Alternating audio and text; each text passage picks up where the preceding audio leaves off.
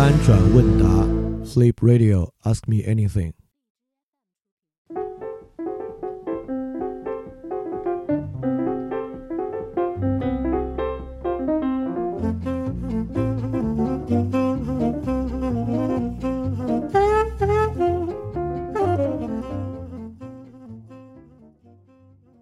大家好，欢迎收听翻转问答的节目，这是翻转问答的第七期节目。我们这次回答一个比较有趣的话题，就是两个问题跟这个相关。第一个问题是，呃，有两个朋友发邮件问到，翻转电台的节目安利成本太高了，他很想推荐给周围的朋友呢，但成功率非常低。这个我非常非常的认可啊，这个也不光是你们俩说，很多同学都提到。不光你们提到，对我自己来讲呢，这也是个很麻烦的问题，因为。他的时间非常长，我有很多朋友因为认识我就挺想知道他我做的事情，但是但实在听不下去，然后所以说这也不怪大家。第二个呢，有一位朋友写邮件问我，就是翻转电台最开始那个时代的症结是自信心等等等等，直到最后每期节目结尾要说，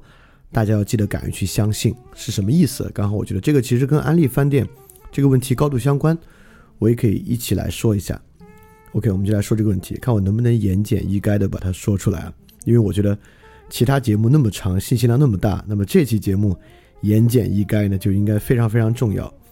先说说这个电台的起源，这个电台的起源呢，跟我上一个创业项目的失败有非常非常直接的关系。那首先，我上个创业项目呢是做借东西的，在它的后期呢，其实已经挺不顺利的了。在那个时候，一个借用比较多的门类是书籍，所以说当时就在想呢。能不能做一个媒体类的栏目？可能对于这个书籍借用啊，有一些促进的作用。然后，所以当时就做了这么一个电台。但是很快呢，这个项目就很不顺利了。但不顺利之后呢，倒也不是说跟这个想借就我上一个项目就没关系了。当时我算是痛定思痛吧，就在想为什么想借没有做下去。那个时候我脑子里的一个基础想法，我认为是观念的问题，就是我们这个文化环境之下的观念可能还没有办法。去接受那么一种生活方式，或者中间有很多其他的问题，所以我当时在想呢，如果未来有人要做这个事儿，或者我再来做这个事儿呢，可能需要一些观念的准备，所以我就说我做一个电台，看能不能来改变人的一些观念。但是很重要的一点就是，到今天呢，我对这个问题的看法已经相当相当不同了。这个不同其实跟很多人的高度相关。你看，那个时候我觉得人们要去完成一个行为。完成不了的原因呢，在于观念。今天大家也一样，对吧？今天大家认为我谈恋爱不顺利，特别难受，甚至有点抑郁，怎么解决呢？我去读一些文章，我去学习心理学，我只要有了充足的知识和观念，我就能解决我抑郁的问题。我的工作不顺利，不知道人生的意义是什么，我要怎么知道呢？我去读一些哲学书，透过这些知识和观念，我就能解决人生意义的问题。不，我现在完全不这么想。所以翻转电台现在要解决的很大程度上就是这么一个问题。我来说这个问题结构什么？我最简单的把它说出来。首先，今时今日的社会是一个挺糟糕的社会。这个社社会呢，大家都意识到了很多的问题。这些问题不是观念问题，不是知识问题，不是依靠你自己自主的批判就能解决的问题。这些问题的根本。是你没有进行好的实践和行为的问题，意思是说，真正的智慧不是知识和观念带来的智慧，而是亚里士多德所说的那种实践智慧 （phronesis） 那种智慧，是蕴含在做中的智慧。你从小到大从来没有好好的做过这些事儿，是一个最根本的原因。好，这是第一个出发点。第二点，那什么东西驱动人去做事儿呢？在我们的观，在我们的原来观念里啊，当然是理性驱动人做事儿了。只要你想到，你就会去做；只要你想到它不好，你就不做。但实际上是这样吗？实际上完全不是，对吧？我现在的第二个出发点是，情绪是驱动行为和实践的根本原因。包括我们在最近的一期节目《陀思妥耶夫斯基》很近的一期啊，倒数第二期里面讲到过，所谓的理性其实是一种情绪，启蒙理性。在启蒙理性的叙述之中，把它说成情绪的反面。当然，不光启蒙理性，从柏拉图开始，我们就把理性说成是情绪和情感的反面。但我特别认可陀思妥耶夫斯基的那个洞察：理性其实本质上也是一种情绪。所以说，是我们的情绪在驱动着我们的行为和实践。好，接下来这步关键了。那发展电台解决的究竟是什么问题呢？是因为我们过去对情绪的理解更多的是类似于快乐啊、伤心啊、悲痛啊、厌恶啊这样的情绪，但实际上呢，更多影响行为和实践的情绪呢，是被社会建构出来的情绪，比如说家国情怀啊，比如说思乡啊等等这些情绪，就不是人的原初情绪，而是原初情绪叠加。加上社会观念的建构式的情绪，所以说，真正影响人的行为呢，是这些建构情绪。例如，比如说我们经常批判的这个概念，就是阶级。我认为我们对于所谓阶级固化的社会，大家对这个东西理解呢，不是理性理解，不是学理的理解。本质上的阶级固化这个词生发出一种情绪，而这个情绪呢，对很多人来讲啊，对他的实际行为能力是一个很大的影响，是促使他无法行动的。所以这一点。所以再往下一点，呢就更重要了。在所有这些影响人情绪的社会建构之中，其中影响最大的就是我们大家现在特别喜欢的、特别重视的这个知识，尤其是求知方式。这个也不是什么新鲜概念啊，就是福柯的知识社会学，本质上就是说，今时今日的知识其实是一个权力建构。当然，这最早应该是尼采说的，但我们在福柯和尼采的节目里都提到这点，都讲述的是。什么意思？那么，权力依靠发明知识和设计一个知识运行的路径。当然，在今天，知识运行最重要的路径呢，就是资本主义经济制度。依据这个路径呢，来运行这些知识，来传达这些知识。而这些知识呢，就是这些建构性的情绪的基础，促使你没有行为能力，或者按照他们的方式去行为，来导致你生活有各种各样的问题。所以，翻转电台现在做的事情特别简单。翻转电台。就是非常广泛、深入的揭示这个过程，让你知道这些建构性的东西从哪儿来的，不这样还能怎么样？来提供这么一种对于知识的批判，我都可以说的极端一点啊，对于知识不好的知识和不好的求知过程的批判，然后来让你了解这个过程。所以本质上来讲呢，翻转电台的所有节目做的都是这个事情，而这个事情呢。确实，我认为对于知识有这个看法，对于求知过程有这个看法，进而提出来进行批判的呢，是在网上非常非常少的。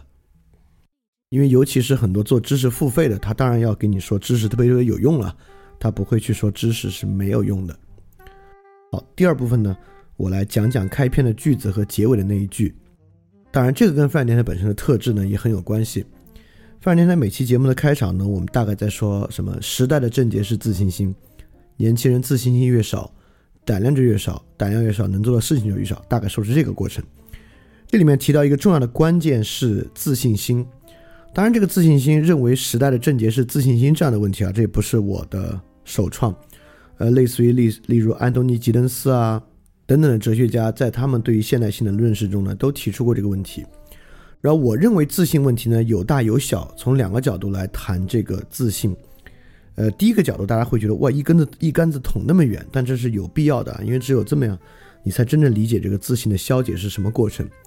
那第一个自信的消解呢，其实是跟尼采从尼采所说的“上帝死了”开始的。呃，大家要理解这个其实不难理解的，就是一个神学社会给予人极大的自信，包括他现在做的事情，他自己的合理性，他的死后世界。给予人极大的自信心。那么神学之后呢，应该是由启蒙来填充这个自信，由启蒙理性让人来做这个自信。但我可以特别呃比较有把握的说呢，启蒙运动几乎是失败了的。到今天，所以我们面临的时代困境呢，是我们这个社会既没有神学作为支撑，也没有启蒙理性作为支撑。就知乎上那种所谓的理性，那根本就是一个 不知道那是什么东西，但它对你的生活是没有什么支撑作用的。虽然。它可以让你言之凿凿的在网上批驳中医啊，但是实际对你自己的生活是没有什么支撑的。所以说，最大的背景就是神学与启蒙的双重失败，导致现代人对于他自己的生活呢是没有什么合理性的。他不觉得他的生活合理，尤其是他不觉得他做的事情有意义。当然，在这样的论题之中，在这样的过程之中，人们会自然产生一种本来生活就没有意义的自我贬低，对吧？特别是你可以利用基因、利用人工智能、利用神经科学来帮助人完善这样的自我贬低。但实际上呢，这样的自我贬低也不会让你好一些。你根本不可能因为好，反正我的生活，反正谁的生活都是没意义的，我就再也不追问意义的问题。我觉得是没有人可能能做到这样的事情的。这是自信问题往大了说，那么自信问题往小了说呢？其实就是生活中的无力感。这个无力感呢，来源于都不扯这些大的意义，即使是功利的价值，你都不相信你的行为有用。当然，这个原因也是蛮清楚的。第一呢，我们今天面临一个全世界的七十亿人的大型共同体，你的对比是跟全世界人比的。你为什么能跟全世界人比呢？也是因为现在的信息非常的透明。过去我们知道有一个概念叫万元户，就是你在一个县城里面啊，假设你的财产上万。你就真的已已经挺有钱的了，当然不是因为你就自以为自己是天下最有钱的人了，而是在县城里面当最有钱的人啊，对一个人来讲意味着很多。但现在呢，大家一开手机都是福布斯排行榜，你看的呢是全世界最有钱的人，因此当一个全县城最有钱的人，这个事儿不意味着任何东西。也我说的这个人绝对了，或者说它的价值和意义变得特别特别少。这当然还影响很多很多方面啊，比如说，呃，你是你们公司最漂亮的一个人，在过去做一个女孩，如果是他们单位最漂亮的，可能真的挺大价值的。但今天满大街都是明星广告，这也无所谓了。比如说，你可能是你公司打篮球打得最好的人，但是 NBA 一旦直播之后，你这个篮球技术不值一提，对吧？你可能从小学钢琴，但现在你可以不光听到当今那些钢琴天才们的弹奏。那所有历史上钢琴大师的弹声在网上都唾手可得，那你这个钢琴水平基本上就。就就就基本上就没有了，因此，因为这个原因呢，我们每个人在实践上这种无力感呢，其实确实是非常非常强烈的。因此，这种无力感和这种自信心的缺乏，从我们最开始那个结构上来讲呢，我认为就是这个时代的基础情绪。这个时代的基础情绪呢，就是这么一种自信心的缺乏，而正是这个自信的缺乏呢，导致人丧失行动力和实践能力，因为你没做什么行动和实践。所以你的生活呢，充满各种各样的麻烦。那这个麻烦其实还有一个第二层的原因，这是我特别想，因为我觉得听这个节目的人，我们管他们叫受过教育的人或知识分子也不为过。就尤其知识分子在这个问题上更麻烦，因为现在的人生活充满问题啊，充满问题之后呢，这么说吧，大多数人呢会自欺欺人。一个没有那么多知识的人自欺欺人啊，他欺骗自己，欺骗的不深；一个学过一些知识的人啊，他自欺欺人起来，他骗自己骗的特深，而且骗自己骗的是花样百出。当然，你如果自己没有能力骗自己，网上有的是文章教你该怎么骗自己。这些自我欺骗或者自我短期的自我安慰，其实伤害是非常大的。举个最简单的例子啊，其实也是我们近期节目里面提到过的一个观点，就是说。为什么我们说一些低收入者不容易得抑郁症，或者不容易得那种存在性焦虑的症状？不是因为穷是个好事情，是因为他们确实没有接受我们这样的理论学科的教育，导致他们没有我们这样透过说理的过程去反思自我，透过知识、观念、概念对于自我进行理解的这个习惯，而透过这些东西进行自我的理解啊，大多数时候都是自我欺骗。这个我们在说托斯托夫斯基时候也说过啊，而这种自我欺骗对于整个心理健康其实是非常非常糟糕的。所以说，范人电台最开篇的句子的后半句呢，大概是说我们可以完善你对于周遭，呵 呵你看我老是说不好这个话，跟绕口令一样，跟对这个周遭世界的了解，对这个了解呢，能够促使你可能摆脱这样的一种自欺状态，因为我们能够大概从各种角度去告诉你是怎么回事儿，当然。从最开始说这个开篇语的时候，那个时候我对于知识的批判没有这么深，我还认为我那会儿其实你看，这是一个根深蒂固的偏见，我在那会儿没摆脱，现在真的摆脱了。那会儿我还认为，你只要透过知识，你对于世界有方方面面的了解，这个过程对你的自信心就会有很大的提升。我现在一丝一毫也不这么想，我现在根本不认为一个人能够仅仅透过知识。完成对世界的了解。你对世界的了解，绝对不是说你读了几本思想史，读了几个哲学史，读了一些历史，读了经济史，你对世界就有了解了。你对世界了解呢，就像最开篇说的，只能在行为和实践中获得。那泛尔电台有什么价值呢？当然，它有一个别的价值，就是它实现的是对于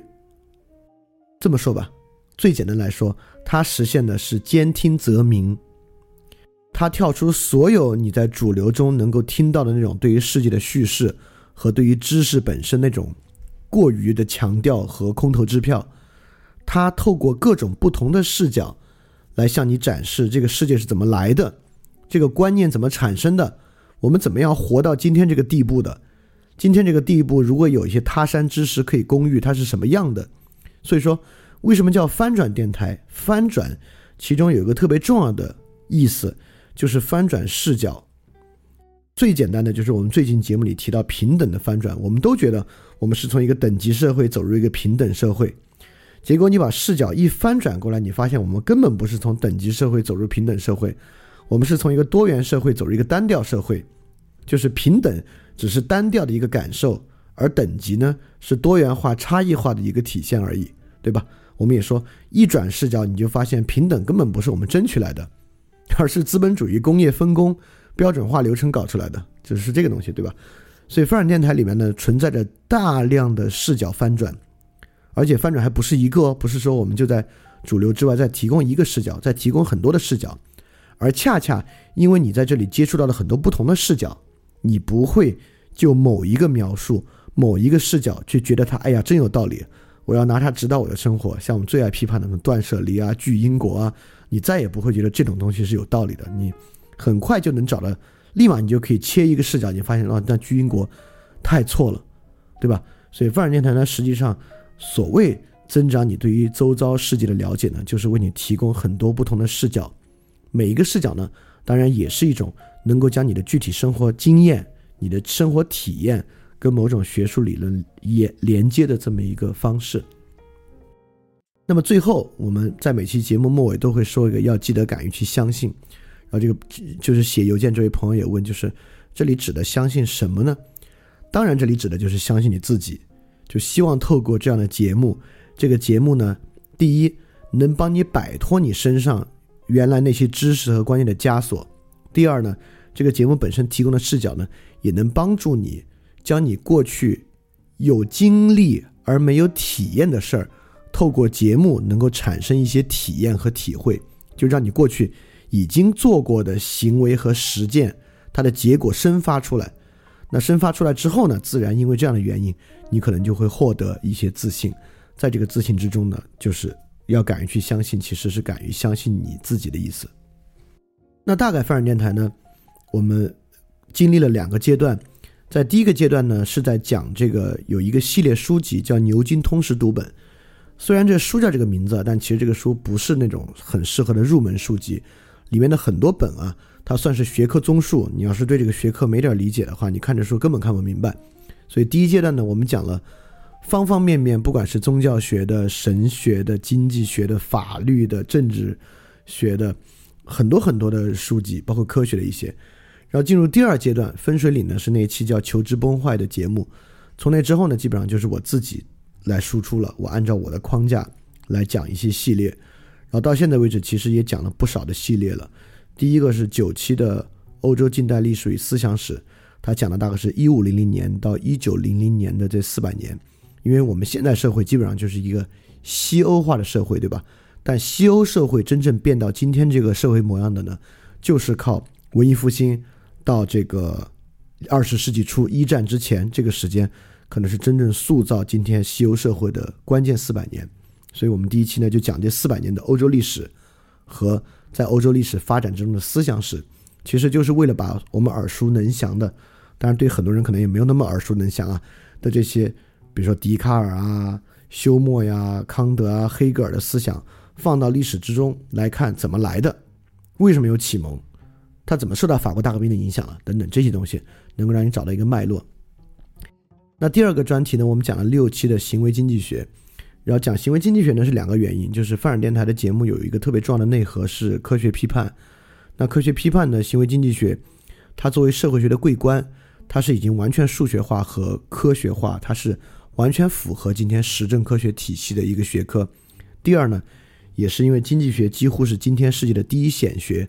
因为今天这个世界基本上是个经济世界嘛，人们平时可能最多的行为呢都是经济行为，所以说我们用行为经济学呢，既来做这个科学系统本身问题的洞察，也来做对于经济世界的一些视角，所以这是第二期节目也蛮重要的。那第三第三个系列节目我们讲了两期的复杂性，你知道这个要短一点啊，呃，是因为要介绍这个学科，这个复杂性呢是二十世纪的一个新学科。基本上今天可能最前沿的一些学科，像生理学啊，呃，类似于人工智能啊、神经科学啊、经济学啊，本身要解决的呢都是复杂性的问题，所以复杂性对于理解今天的科学很重要。我们用两期介绍这个，然后接下来呢介绍六期的媒介与传播，不光是媒介与传播，这里面也在介绍呃语言的起源啊、书写文字与口头语言的分别啊、高情境文明、低情境文明啊。语言与政治的关系啊，这些东西，啊，尤其是第五期、第六期开始介绍今天的互联网的逻辑啊，和一些互联网时代接触媒介的一些呃一些建议吧。很多同学也感觉挺受用的，所以这个是关于语言本身有比较深刻了解的一期。当然，语言与这个人的紧密关系，这个我就不在这里赘述了。然后再往下一个系列是四期的神话与宗教的兴起和衰落。然后这个呢，就是讲我们既然做科学批判，对吧？那如果人不是这种理性科学的思维模式，那还有什么别的可能呢？就是讲这种神话式的思维模式。你如果没听过这节目，这么初一听啊，你觉得这是个封建迷信的事情。但相信我，这四期节目很多人都很喜欢。就如果你听这四期呢，你可能会觉得哇，就是还有这么一种方法。尤其是我在这四期节目里面，也像我之前竟然还做过一期节目。批驳过的荣格道歉，就我那会儿批驳荣格的时候呢，我还有点着这个神经科学科学的道啊，觉得科学真是太厉害了。荣格这些前现代的神话思维的东西没有什么价值。但是两年，大概两年吧，其实不到一年半之后呢，我已经观点发生了很大的转变。我觉得荣格这个东西太厉害了，就是神经科学那些东西其实问题才大呢，才没什么用。对，所以到这期就是也是对于荣格。他的思想和荣格本身特别重要的财产的一个挖掘，当然很多人会说，那你会不会一年半之后又变回来了？我跟你说，不会，就经历这次转变之后，现在的这个认识论的一些基础信念嘛是非常强烈的。当然，我刚才介绍了之前的五个系列，但是之前的五个系列都是为了讲这个最重要的大问题，就是现在依然在 ongoing 的这个个人主义与平民社会。然后这个我就不多说了，基本上就是讲两个最核心，我认为构成现代世界的核心观念或者核心观念体系，就是个人主义的观念体系和平民社会的观念体系。我们当代社会最大的问题就从这儿来的，所以我就这个还在继续讲，估计还得讲半年呢。这个主题，这个主题会非常非常长，会讲很多的内容。那除了这两个之外呢，我们也有一个夏令营的专题节目，是今年夏天的夏令营。哎，这个夏令营本身的情况我就不赘述了，但这个夏令营的专题节目其实挺有意思的。这夏令营一共四周，这个四周呢，所以专题节目是那个课堂的录音。在课堂上，第一周呢，大概讲的是跟幸福生活和良好生活相关的话题；第二周讲的是一个人该如何开展学习相关的话题；第三周呢是讲的一个人如何该开展实践相关的话题；第四周呢是在这个复杂的社会之中。关于复杂社会理性风险体系的一些认识，所以说整个夏令营节目呢，反而还真的特别贴近实践，贴近每个人可以自己实际做些什么或者自我审视的一些非常实际的东西，其实也还蛮有意思的。但之前牛津通识读本阶段的好多好多内容呢，其实也很有价值，就不管是里面的知识啊，还是里面的一些观念啊，在后面的节目里面都经常提及。就比如说现代性与后现代性，比如说海德格尔，比如说政治哲学幸福根基。所以说前面这些节节目听了呢，也对后面这些节目有很好的一个参考价值。所以说在这里呢，我还是提供一个更新的收听顺序。在今年的那个最初的春节节目之中啊，我们其实提供了一个收听顺序，因为有有很多新节目嘛，有一年过，差不多快一年了，那我更新一个收听顺序。就不管你是已经很熟悉泛展电台，然后想再好好听一下，还是你是新接触泛展电台的用户，比如说你的朋友刚好把这期节目安利给你，你听到这儿了，你可能就知道，你把这期节目听完了，如果很感兴趣，可以去听些什么。那么这个收听顺序呢，我在这里讲一遍，也会附在这个节目的简介里面，你可以直接去看简介，有文字版的可能更方便，因为这可能也挺难背下来的吧，挺长的。那第一个呢，我就里面的很多细节内容和为什么要听这期，我就不多说了啊，我就把它们按顺序说一下。那第一期呢是听那个求知崩坏，关于知识和求知的一些批判和观点。第二个呢，听很早的一个节目《现代性与后现代性》，然后它可以说是个人主义平民社会的初级版本。这次讲的呢就是现代性与后现代性的超高级版本。但是那里面呢有很多基础概念，对于基础理解是非常非常有用的。那第三期听福柯，第四期听尼采，第五期呢来听欧洲近代历史与思想史系列，就带着福柯和尼采里面的一些基础观念来听这个。包括欧洲近代历史与思想史里面呢也还有一些尼采，你也可以从这两期来对比一下，很有意思。然后再往下呢听一个早期节目《政治哲学与幸福根基》，是把我你刚才听到的所有内容。与现在的生活实际联系的比较多的一个，然后再往下呢听海德格尔，再往下呢听维特根斯坦，在这两个基础之上呢，再往下听复杂性，你对科学呢就会有一些基础的批判和感受力了。然后再往下呢听最早期我一听有一个介绍这个神经科学的节目《意识星探》啊，当然这期节目里面的很多观点呢，我现在已经不认可了，所以你听的时候，估计你如果听完维特根斯坦这包括所有之前呢。再来听意识心态呢，你也明白我的意思，就里面很多东西呢，站在那种科学的角度看待它已经不对了。然后再往下呢，听行为经济学，再往下呢，听媒介与传播。然后我觉得这个顺序呢，可能是发展电台所有的节目里面，你把它串着听下来，呃，应该我会认为收获会挺大的。当然，这个收获呢，完全不能和其他那种知识付费里面他们打的那个保票和夸的那海口相比啊，我觉得它。既不能保证你找到男朋友女朋友，也不能让你升职加薪，甚至我不能说你听完这个你就找到人生目标、人生意义了，不行。对我实在是打不了这个保票，但是我相信，最简单说吧，你能够获得很多可供你翻转的视角来审视你的生活。呃，然后最后呢，我还是要做个提示，就是我绝对不会说我是一个特别客观的人。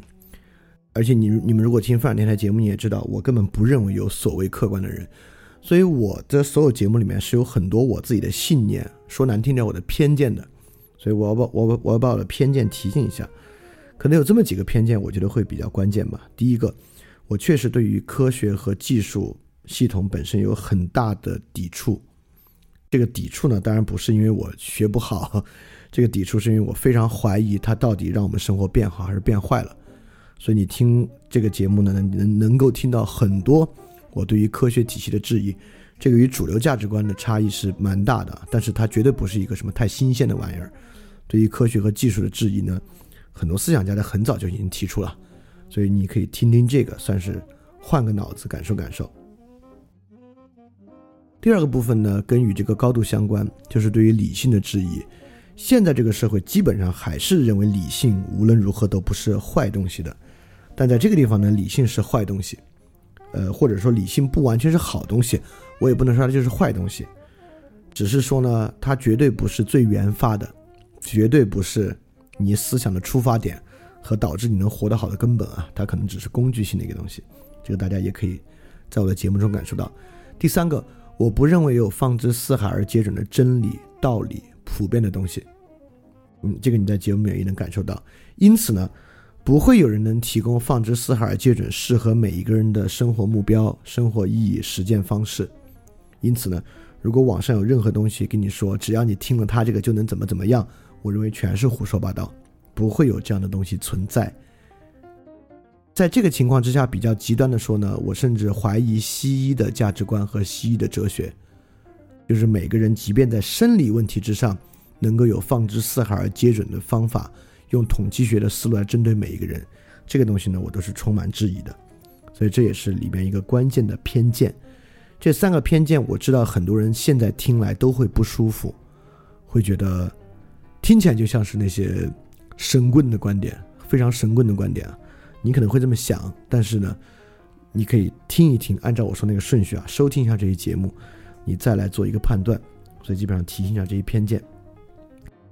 然后这次有个互动节互动问答吧，因为我们每次翻转问答都希望大家在评论区做一些互动啊。但今天这个互动我还挺不好意思的，呃，所以说我把它变成一个不那么让我不好意思的活动，就是我想大家说一说，就是如果你也想把范儿电台分享给你的朋友，如果你就说一个你觉得范儿电台让你最喜欢的点，你觉得可能最有价值的，你可以写在这个评论区里面。当然。就是如果只有这一点呢，我就会很不好意思，我觉得这太自夸了。但我所以说我也说个反过来的，不管你是喜欢范电台，还是听了两三期觉得这个人纯胡说八道、不懂装懂也行。如果你对范电台有一个最大的意见，你觉得范电台最大的问题是什么，你也请可以写在这个评论区。刚好这期节目呢，我采集一下大家的意见，不管是好的还是坏的呢，可能对我来讲都会非常非常有帮助。那 OK，那这期节目就到这儿。就如果你未来或者听完啊，你觉得你想安利一下范儿电台，看能不能的话呢，那你就兴许可以尝试把这期节目直接发给你的朋友，他们一听，哎，就能不能觉得可能还不错吧？当然我知道，我觉得我可能也没说清楚啊，确实跟网上那些呃知识付费啊，把自己的收益说的特别明白那种人啊。我是觉得我是说不出那种话来啊，就是听了范儿就能怎么怎么样，延年益寿、龟鹤延年之类的，我是真说不出来。所以说，我觉得我可能说的还是挺绕的吧，不知道。我觉得我已经尽我所能了，所以看能不能稍微帮助大家能够提高安利范儿电台的效率。非常非常感谢大家对我的支持啊。OK，那今天节目到这里，大家记得敢于去相信。